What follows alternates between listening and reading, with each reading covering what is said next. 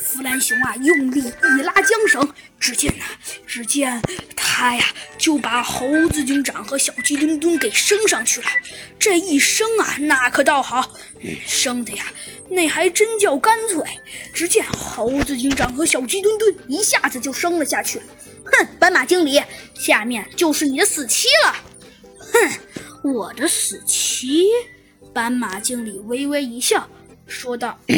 哼，谁的死期还不一定。就在这时，冰川城堡融化了，机甲随着巨大的轰隆声掉了下去。哼，承认，猴子警长，这次你毁了我的机械大军，哼，真是让我气愤不已。哦，哼，好吧，我承认你并不用那么气愤。猴子警长说道：“因为毕竟，哼，我觉得毁了你的冰川大军，哼，倒是一件很有意思的事儿。哼，毁了我的冰川大军很有意思，可笑！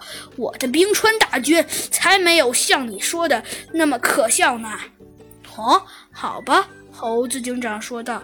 不过，其实虽说，哼，我的我把你的冰川大军毁了。但是我觉得你一定能逃掉的，不对吗？哼，算你明白。哦，哼，明白。你倒不用这么说，猴子警长说道。因为像你这样精明的人，哼，我早就知道了。哼，好吧，这一次我只能承认，算你运气好。不过下一回你可能，嗯，你可能就没这么好的运气了。哼，哦，是吗？猴子警长微微一笑，说道：“哼，那我倒也希望呢。可惜，那么那就得看你的实力了。”哼，可笑！只见斑马经理说道：“哼，我承认，你的确把我的机械大军毁了，但是你是毁不了我的。但是与此同时，机甲已经彻底沉下去了。”哼，哼，好吧。我承认，这个斑马经理到底他葫芦里卖的是什么药，我还真不知道。哼，猴子警长微微一笑，说道：“不过现在他葫芦里卖的是什么药，我感觉已经并不是很重要了。”哎，弗兰熊，我们回家。呃，好的，猴子警长。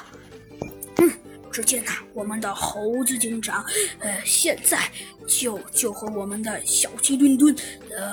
呃呃，乘着直升机，呃，迅速的呀赶了回去。嗯，嘿嘿，猴子警长微微一笑，说道：“嗯，看来从现在目前的角度来看，哼哼，还是不错的嘛。”哦，猴子警长，呃，你是什么意思？刚刚一直一言不发的弗兰熊突然发言了。